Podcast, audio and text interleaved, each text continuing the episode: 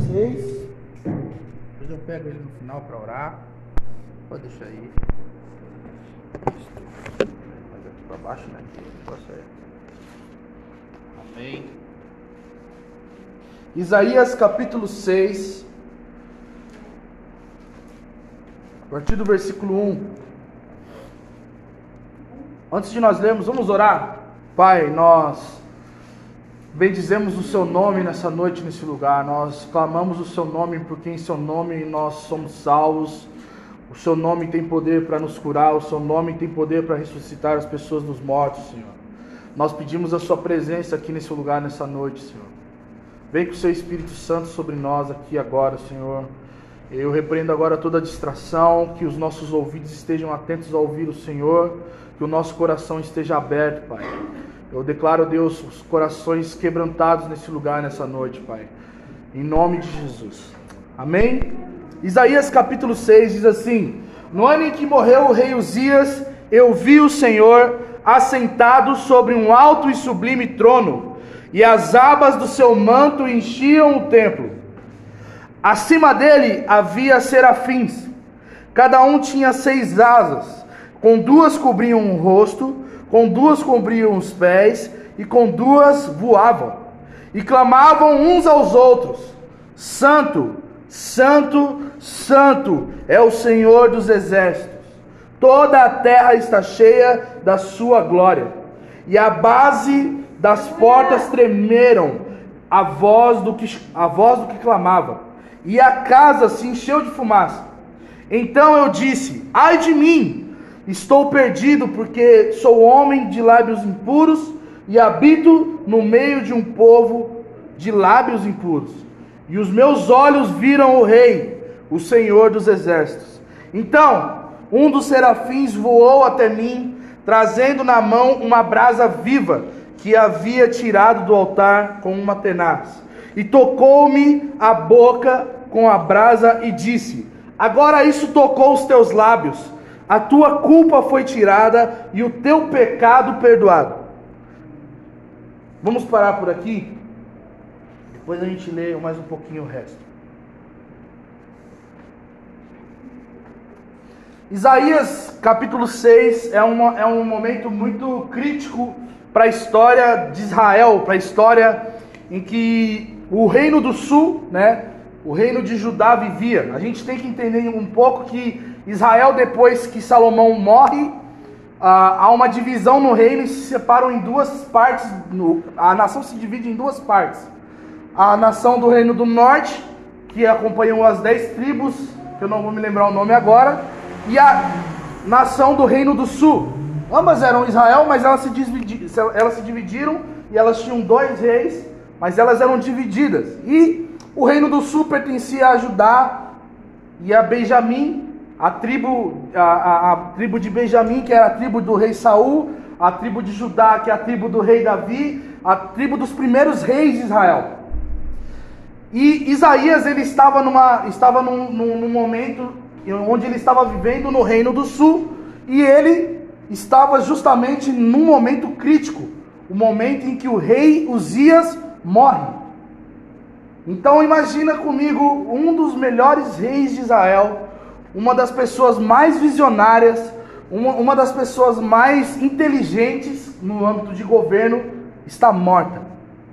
E há historiadores que dizem que não era somente pela morte do rei que Isaías estava, ah, de certa forma, é, falando, mas sim estava falando do seu primo. Porque Isaías, alguns historiadores vão dizer que provavelmente ele era primo de Uzias.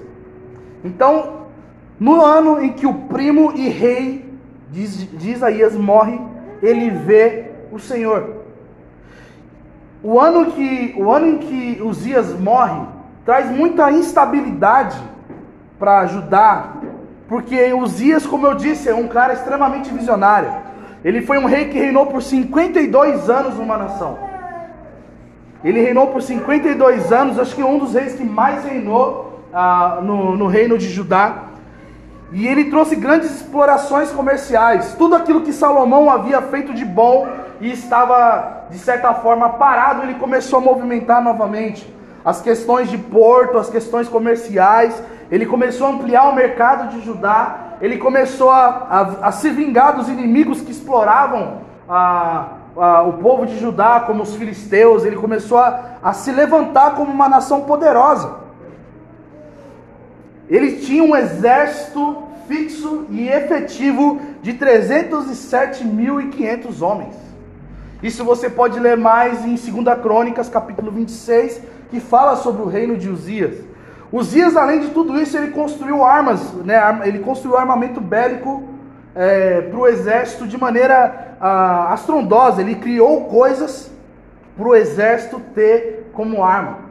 Então imagina toda a sua expectativa em um homem que era extremamente visionário e de repente você está, e agora? O que, que vai ser da nossa nação? E nesse meio de, de crise, é, em que talvez Isaías estava vivendo uma crise política, uma crise interna, de incertezas, ele vê o Senhor. Talvez não muito diferente do nosso momento ah, em que nós estamos vivendo hoje, porque nós estamos, de certa forma, talvez regredindo naquilo que talvez achávamos que íamos caminhar, né? estamos voltando para uma situação de lockdown, estamos vivendo uma questão de extrema crise. Ah, quem trabalha com comércio ou quem trabalha em, em algumas áreas ah, estará amanhã fechada, estará passando por um período de extrema crise, e o mais legal é que dessa vez nós não vamos ter auxílio. E nesse momento de crise, assim como nós, Isaías teve a melhor visão. Ele viu o Senhor assentado no seu alto e sublime trono. O trono de Jerusalém podia estar em crise. O trono de, de, de, Judá, ele poderia estar com um rei não muito bom, mas o trono dos céus estava assentado o Senhor toda a terra. E Isaías ele vê isso. Quem estava sentado no trono não era o melhor rei da nação, mas era o rei dos reis e senhor dos senhores. E ele vê o Senhor assentado no alto e sublime trono. Mas nós não estamos falando de um rei que promove boas políticas para o seu povo. Nós não estamos falando de um rei que vai abrir as portas da, da, do, do Banco Central e vai distribuir dinheiro para todo mundo. Nós estamos falando de um rei que vai trazer justiça sobre a terra. Nós estamos falando do rei de toda a terra, que vai vir julgar as nações. E Isaías vê ele, e nesse momento que ele vê o Senhor, ele vê seres celestiais que estavam dizendo algo sobre esse rei. Não estavam falando mito, mito. Não estavam falando Lula livre, não estavam falando qualquer tipo de coisa política, mas estavam falando sobre uma, um atributo de Deus, sobre uma qualidade dele. E que qualidade era essa? Santo. Aleluia! Ele é santo.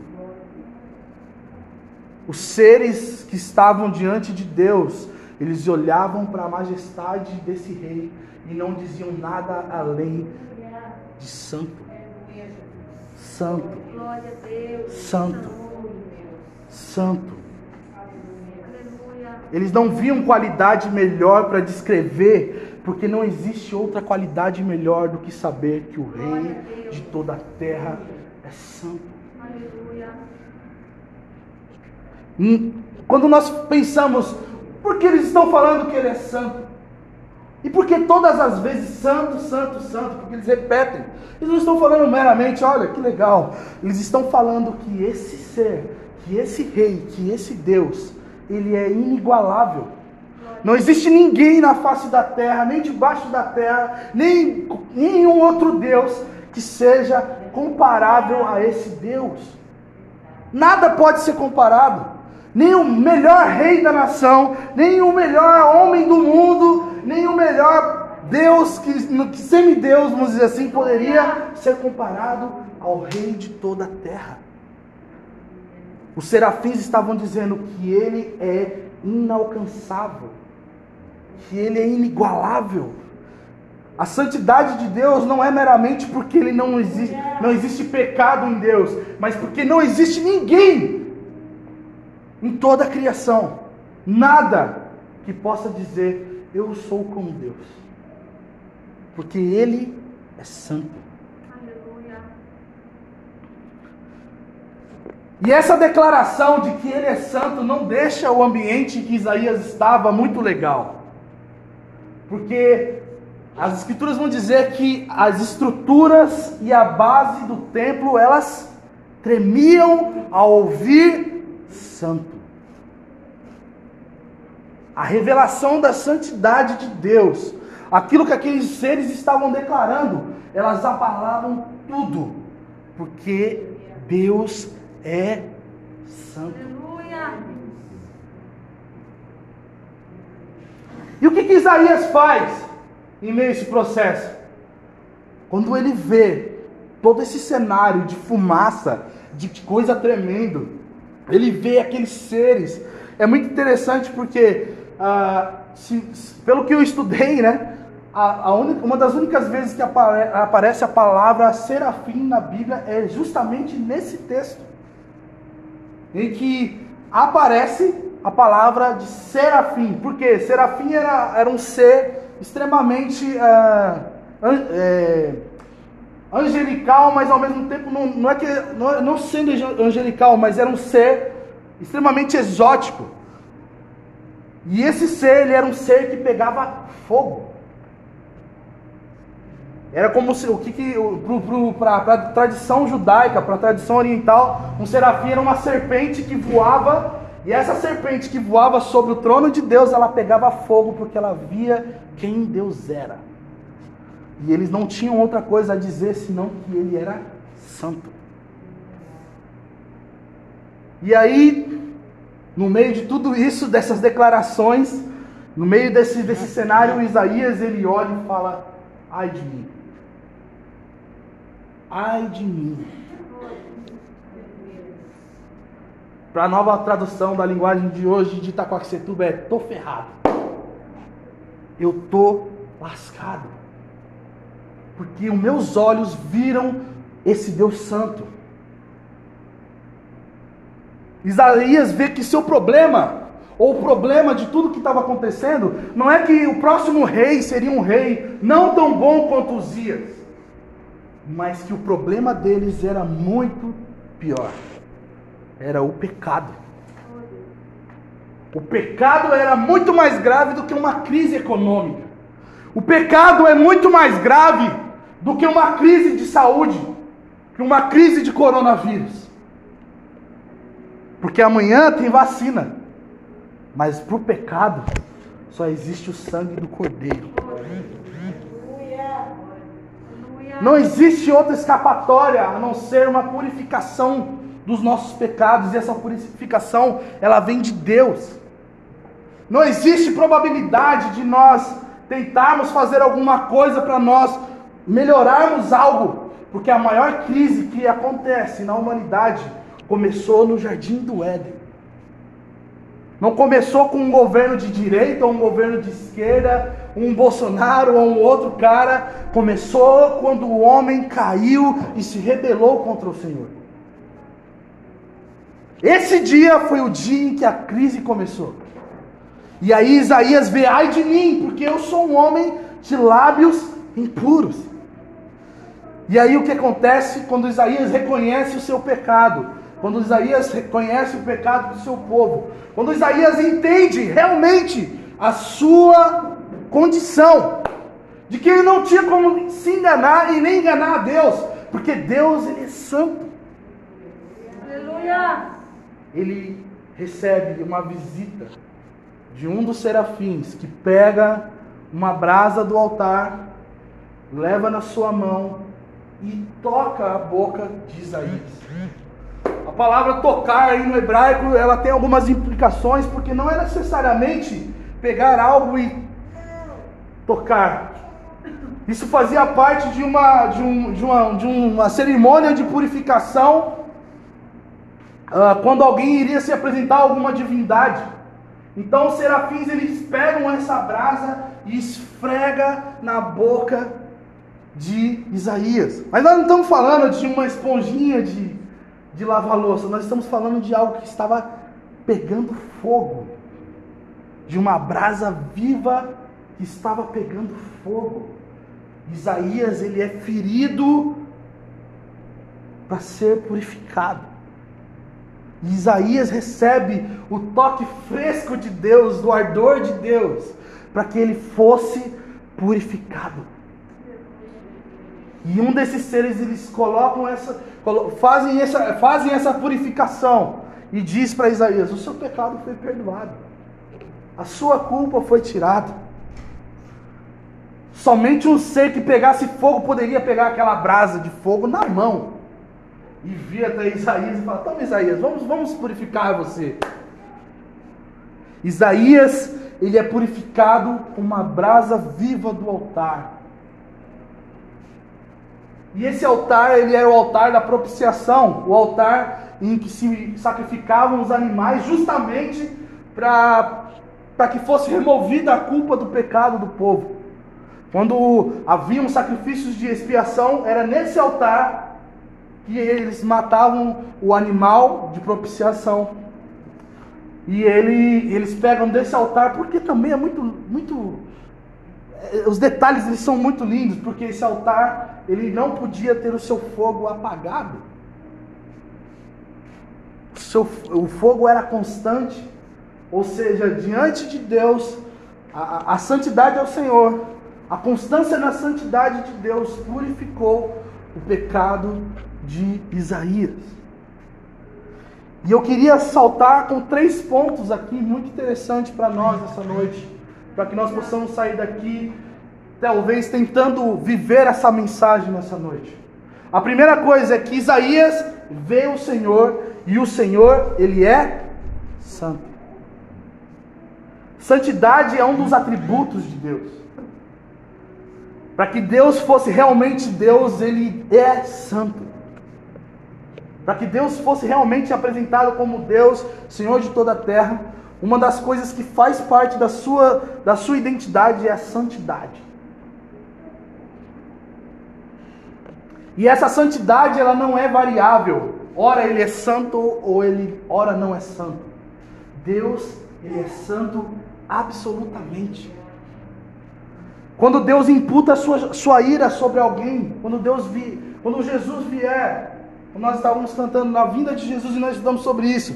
Quando Jesus vier com seus cavalos, marchando nos céus para vir matar os seus inimigos, ele estará sendo santo. Quando Jesus estabelecer a sua justiça e o seu reino, e muitas dessas vezes virá com ira, porque a santidade ela não anda sem a ira. E Deus ele se ira. Essa ira não faz de Deus um Deus menos santo. Mas porque Ele é santo, Ele consegue se irar de maneira santa. A santidade de Deus é absoluta. E em misericórdia, Deus ele partilha dessa sua santidade tanto com seres que falavam que ele é santo, porque se esses seres não fossem santos, eles morreriam. Deus partilha a sua santidade com esses seres que diziam que Ele é santo. E Ele partilha da sua santidade com todos aqueles que são remidos do sangue do seu Filho. Talvez você possa falar para mim: ah, é difícil ser santo. Não é fácil mesmo viver em santidade. Mas a primeira coisa que nós precisamos saber é se o sangue de Jesus realmente nos alcançou. Porque se o sangue de Jesus nos alcançou, Ele está fazendo de nós pessoas santas. Ele está nos, nos apresentando diante de Deus como homens e mulheres sem culpa, sem mancha, sem pecado, porque o seu sangue nos faz puros. A segunda coisa que nós vemos é que Isaías tinha um pecado. E o pecado de Isaías é que ele. O pecado de Isaías não era o adultério. O pecado de Isaías não era que ele era um homicida. O pecado de Isaías não era que ele era um ladrão. O pecado de Isaías não era que ele fosse um mentiroso. O pecado de Isaías é que ele morava no meio de um povo de lábios impuros. Mas ele também era de lábios impuros.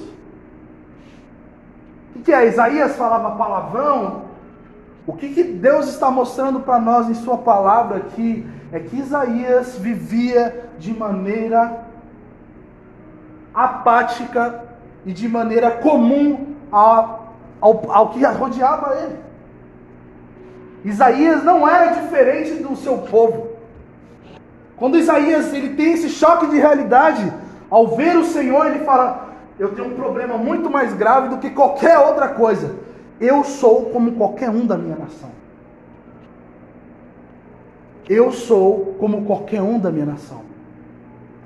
Por quê? Mas Isaías não matava como os outros homens. Mas talvez os mesmos sentimentos que cercavam o coração de um homicida estava dentro do coração de Isaías. Talvez Isaías não fosse um adúltero, mas ele conseguia viver de maneira liberal no meio de adúlteros e aquilo não o incomodava. Sabe, quando a santidade de Deus ele, ela vem até nós, não tem como nós barganharmos. Não tem como nós vivermos de maneira à beira de um precipício dizer, não, está tudo bem, aqui está seguro. Ou nós começamos a andar segundo aquilo que Deus quer que nós andemos, ou nós não seremos santos. Não existe meio santo para Deus. Deus não, não gosta das coisas cinzas. Deus não gosta das coisas meio a meio. O, que, o, o pecado de Isaías é que ele era morno em meio a uma geração fria. Isaías ele era um homem morno, era um homem misturado. Ele conseguia ir para o templo e talvez continuar vivendo com seus amigos da prostituição tranquilamente, da corrupção tranquilamente. O que Deus queria de Isaías era santidade. O que Deus quer de nós nessa noite é santidade. Como ser santo? Se aquilo que nós estamos fazendo talvez nos torna meio amigos de Deus, isso já é pecado. Se aquilo que nós estamos produzindo nos faz, nos rotula como meio amigos de Deus, meio crente, nós já estamos vivendo de maneira errada diante de Deus. Porque Deus ele não tem esse negócio de, de mornidão, sabe?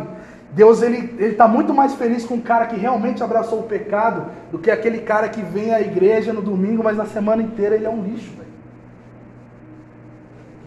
Deus ele está muito mais feliz com quem realmente o odeia do que aquele que vem aqui, dá dízimo, levanta suas mãos, abençoa minha família, abençoa minha semana e vive uma maneira vive de uma maneira indisplicente diante de Deus. Deus não gosta de morno. Quando nós vamos em Apocalipse, quando Deus está falando para a igreja de Laodiceia, ele fala: era melhor que você fosse fria ou quente, mas morno eu odeio, eu vomito. Deus, ele está nos confrontando nessa noite a nós tomarmos um posicionamento de realmente sermos os seus amigos ou sermos seus inimigos. Não dá para ser colega de Deus. Não dá para ser meio de Deus. Ou nós somos de Deus, ou nós somos inimigos dele.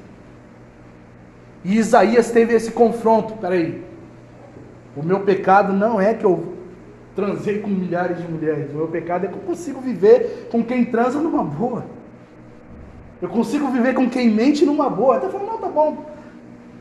Ele, não, ele saiu, ele não está aí mesmo. Deus está confrontando esse estilo de vida em nós essa noite. E o terceiro e último ponto é que quando Isaías é perdoado do seu pecado, ele não ouve mais que Deus é santo. Ele não ouve a, a voz dos serafins dizendo que ele é santo, mas ele ouve a própria voz de Deus. Olha o que diz o versículo 8. Depois disso, ouvi a voz do Senhor, que dizia: A quem eu enviarei? Quem irá por nós? Eu disse: Aqui estou, eu envia-me. Sabe, nós estamos falando de um homem que entra dentro da presença de Deus e se coloca numa condição de extremamente pecador. E ele tinha tudo para não estar ali. Ele tinha tudo para ser morto. Mas Deus, em sua misericórdia, ele toca esse homem e purifica esse homem. E porque esse homem é purificado, ele não ouve mais sobre quem Deus é, mas Deus se revela a ele como ele é. E Deus partilha dos seus pensamentos, das suas vontades. Porque aqui, ao mesmo tempo que é o chamado de Isaías, muitos vão dizer que Isaías está tendo uma visão de quem se, de, de, um, de um, de um pré-anúncio de quem seria o Messias. Ele, ele vê Deus perguntando para a sua, sua comunidade de trindade, perguntando quem de nós irá ele começa a ver o plano de Deus.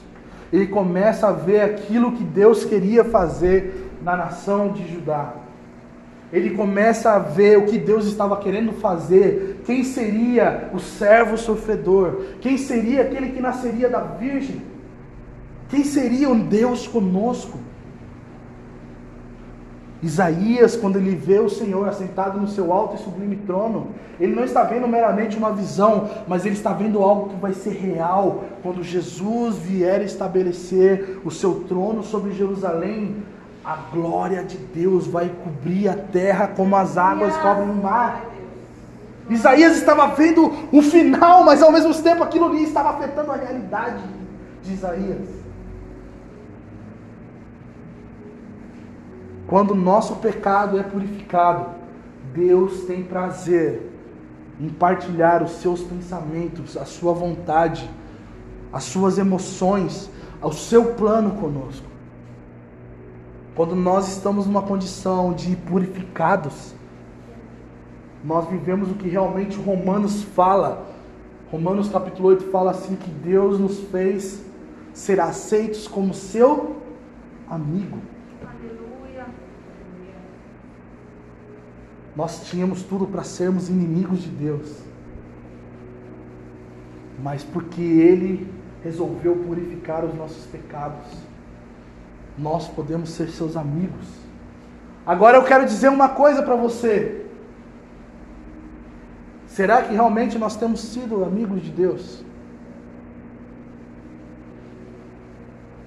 Será que realmente nós somos santos porque Ele é santo? Porque a Bíblia quando nós lemos o livro de Levíticos, nós vemos as 613 leis, se não me engano, são 613 leis que faziam parte da cerimônia e da moralidade de Israel. E em todas elas, em todo final de parágrafo, Deus fala: "Sejam santos, pois eu sou santo". Confronto nessa noite para mim e para você é: nós precisamos ser santos. Não porque nós precisamos ser amigos de Deus, mas porque se nós somos amigos de Deus, nós somos santos porque Ele é santo. Nós somos santos porque Deus é santo. Deus reina sobre tudo. E a sua santidade, ela vai se manifestar tanto em salvação, nos fazendo santos, como em juízo contra toda imoralidade, contra toda iniquidade. A única forma de nós talvez não sermos pego em juízo é nos arrependendo. É nos arrependendo. Eu queria convidar você a ficar de pé nessa noite. Aleluia.